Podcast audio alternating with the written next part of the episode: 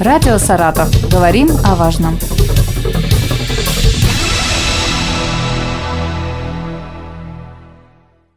Здравствуйте, у микрофона Елена Щербакова. Сегодня у нас в гостях Рима Равильевна Яхина, главный врач Саратовского областного центра общественного здоровья и медицинской профилактики. Здравствуйте. Добрый день. В регионе установилась жаркая погода, и для одних это радость, а для других это настоящее испытание. Вот. Поговорим сегодня о том, как жара сказывается на самочувствии человека и чем может быть опасен перегрев. По вашему мнению, летняя температура воздуха для человека нашего климата какая вот еще нормальная, а какая уже, так скажем, критична? Ну, мое мнение лично, что вот температура все-таки, поскольку температура у нас прогноз передает все-таки в тени, да, и нам передают в 31, сегодня 32 или 33, то мы понимаем, что это в тени. Стало быть, на солнце 40 и выше, предположительно.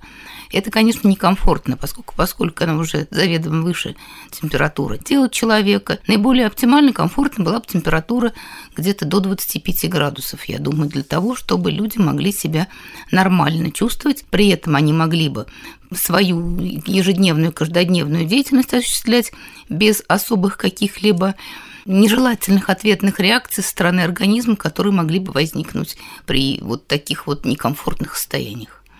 Угу. А какие могут реакции возникнуть? Во-первых, самый обычный натуральный перегрев организма. Человек угу. может получить тепловой удар, даже угу. если не находится на открытом солнце, в каком-то просто на улице излишне тепло, да, угу. когда духота вообще все. Мы говорим сейчас про условно здорового человека. Да? Вот поясните, пожалуйста, да, тепловой удар есть понятие, а есть солнечный удар. Вот в чем их разница? Ну, солнечный удар, когда на открытом солнце, когда еще воздействие солнца, да, и радиоактивное воздействие солнца, и солнечные ожоги кожи могут быть, и сетчатки глаза, если у нас э, нет э, солнцезащитных очков. Поэтому наряду со всеми этими вот реакциями, когда человек теряет сознание, обморочное состояние, когда у него изменяется артериальное давление в одну или в другую сторону, кроме этого еще и ожог кожи.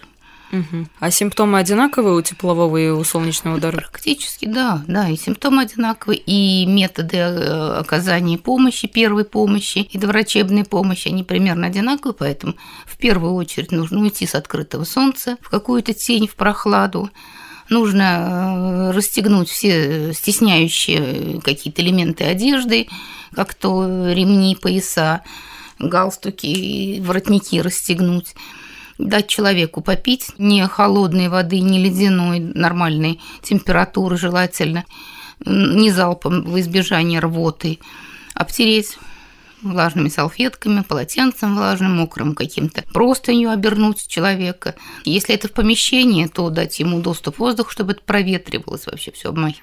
В случае, если вы понимаете, что человек теряет сознание, или он знает, что у него какая-то симптоматика присоединяется, может быть, сосудистые какие-то явления могут начаться, то нужно обязательно вызвать скорую помощь и обратиться в медицинскую организацию. Угу. Рима Равильевна, вот э, кто тяжелее переносит жару, дети или пожилые люди?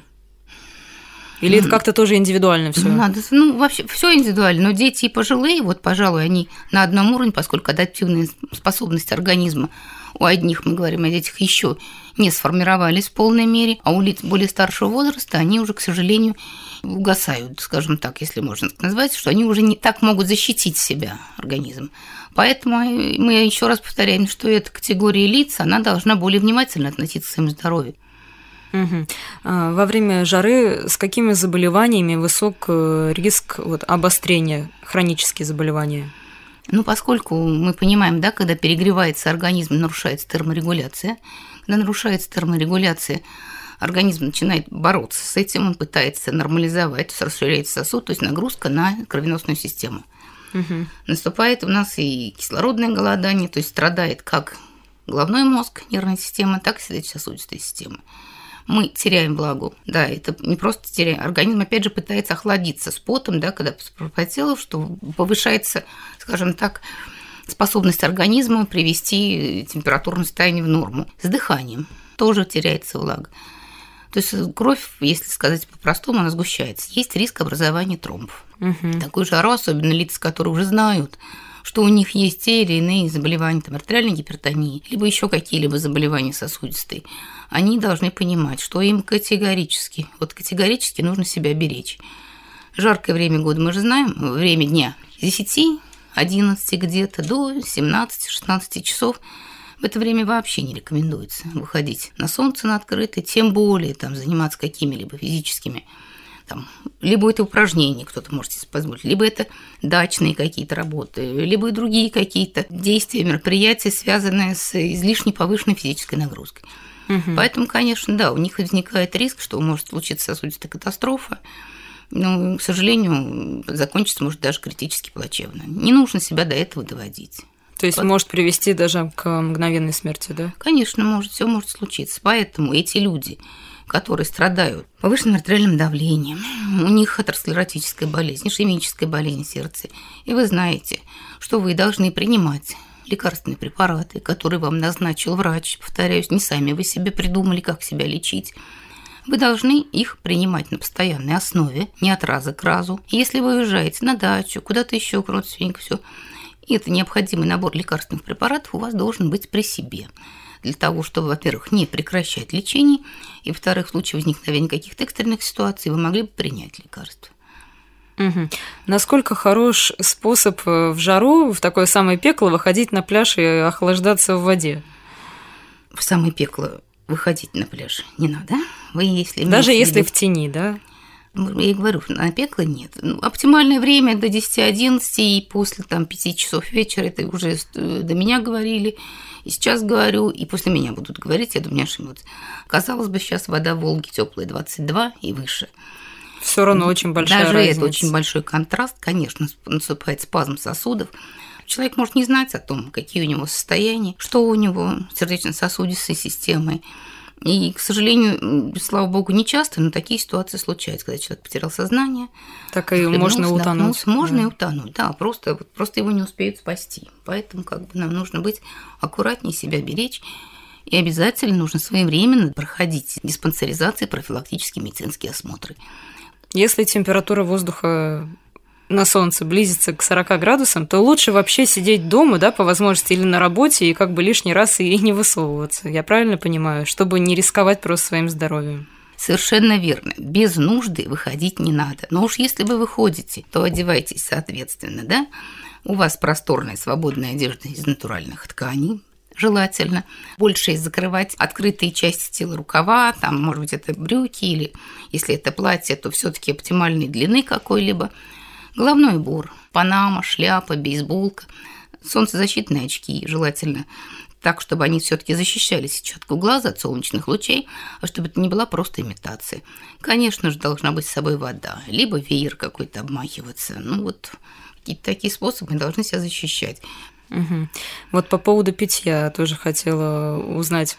Э, есть такое мнение, что горячий чай, допустим, вообще горячие напитки лучше помогают потоотделению, и значит организм лучше охладится. То есть, э, что это более полезно, чем, допустим, холодная вода. Или даже чем вода просто комнатной температуры. Нет, мое мнение, что все-таки лучше всего это вода комнатной температуры там или слегка. Но не ледяная, чтобы Не была. ледяная ни в коем случае нет. Это может быть просто вода. Хорошо, если это минеральная вода без газа, потому что вместе с жидкостью через пот мы теряем еще и соли и микроэлементы, минеральные вещества. Вот это, на мой взгляд, да, чай на Востоке, они пьют чай, зеленый чай предпочитают все. Но это все-таки еще и вкусовые пристрастия, наши привычки, наши обычаи. Чай можно все, но сильно горячий нет, и это же опять нагрузка. Я, вот я не приветствую, нет. Я просто сразу вспоминаю, как э, летом в магазины все, кто заходит, обычно берут воду именно из холодильника. Ну, я всегда покупаю вот такую просто вот. Ну, если только зашел в магазин, я тоже всегда с полки и на улице тоже, если только желание эту холодную бутылку воды приложить к местам, где проходят сосудистые крупные пучки, это дополнительный как бы для охлаждения но угу. не для того, чтобы ее сразу из холодильника начать пить. Да, да. Или, и... или если, допустим, берешь куда-то с собой, да, и знаешь, что она просто ну, быстро она нагреется. нагреется. Да, совершенно. Но не верно, так вот. Через какой-то нет, нет. То есть любители, кто прям со льдом воду пьет. А, Рима Равильевна, чего категорически нельзя делать в жару? Вот что прям точно э, стоп-сигнал, и что, наоборот, вы порекомендуете делать? Ну, в принципе, вы уже сказали по поводу одежды, да, побольше пить, может быть, еще что-то. Категорически нельзя. Начнем с того, чего нельзя делать категорически. Угу. Алкогольные напитки. пиво холодное, да, или я не буду их рекламировать, другие какие, со льдом или еще с чем-то. Нет. Во-первых, у нас и так организм перегрет, и психика у нас расшатывается, да, мы начинаем нервничать, у нас то не получается, это не получается, все теряется точность реакции. Если это люди за рулем, я про них говорю, да, это сложно очень. Длительные поездки тоже не рекомендуется садиться за руль и ехать в такую жару, потому что есть опасность создания аварийных ситуаций. Любители, находясь на отдыхе где-то у воды, да, мы понимаем, конечно, что, во-первых, у нас снижается иммунитет и реакции организма, которые направлены на то, чтобы терморегуляцию нормализовать, они будут снижены не так быстро, не так среагирует организм, потому что даже у молодых людей, я не говорю уже про людей среднего возраста, когда у нас уже есть какой-то букет заболеваний, и уже есть факторы риска, такие как курение, алкоголь, низкая, как ни крути, все равно у нас все-таки физическая активность у людей – не всегда правильное, зачастую чаще неправильное рациональное питание. Вот весь этот комплекс вот этих вот факторов, оно и приводит к тому, что все-таки мы рискуем. У нас есть риск развития состояний, которые могут привести к развитию заболеваний, которые ну, являются основными причинами смертности, инвалидизации, как у нас в Саратовской области, так и по всей Российской Федерации. Это заболевания системы кровообращения – инфаркт, инсульт, развитие артериальной гипертонии и прочее.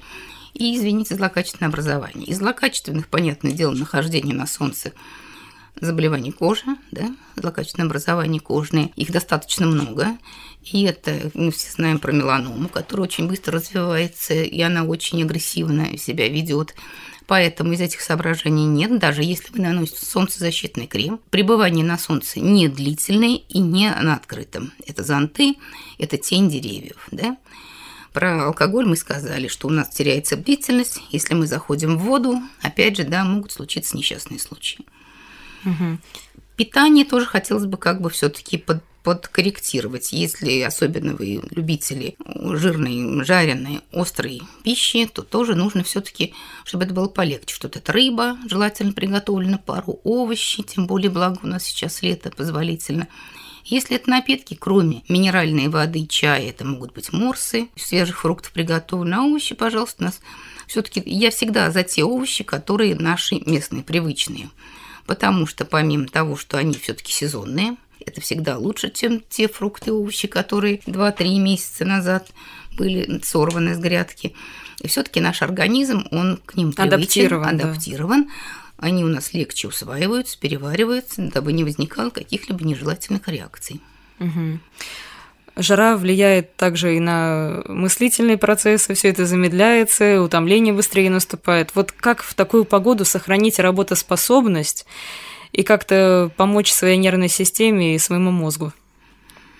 Ну, во-первых, наверное, планировать рационально, да, свой день, там, ну, прогноз погоды никто не отменял. К сожалению, бывает наиболее точный прогноз мы узнаем на следующий день, какая все-таки будет погода. Но, опять же, если это дальние поездки, да, если это какая-то работа, которая должна сопровождаться более активным мыслительным процессом, требующим какой-то более повышенной концентрации внимания, да, мы планируем так, чтобы либо это ее пораньше выполнить, когда нет пика жары дневной, ну, поменять свой режим дня. Как прием пищи, про который мы говорили, да, до жары и лучше в вечернее время после того, как она спала. Не зря же в жарких странах, да, у них съеста. Ну, благо у нас теперь доступны кондиционеры. Только да, это значительно разумно, облегчает. Разумно их надо использовать, да, не на минималке, чтобы они не максимальные обороты, не прямой поток этого холодного воздуха, особенно когда вы с 50-градусной жары, который на открытом солнце заходите в жаркое душное помещение. Здесь вот переходный должен быть период. Что мы еще? Комнату проветривать. Все равно, даже если у вас кондиционер проветрили, потом охладили, остудили.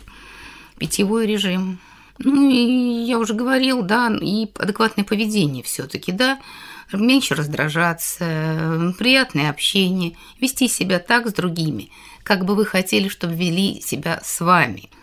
Спасибо вам большое. У нас в гостях была Рима Равильевна Яхина, главный врач Саратовского областного центра общественного здоровья и медицинской профилактики.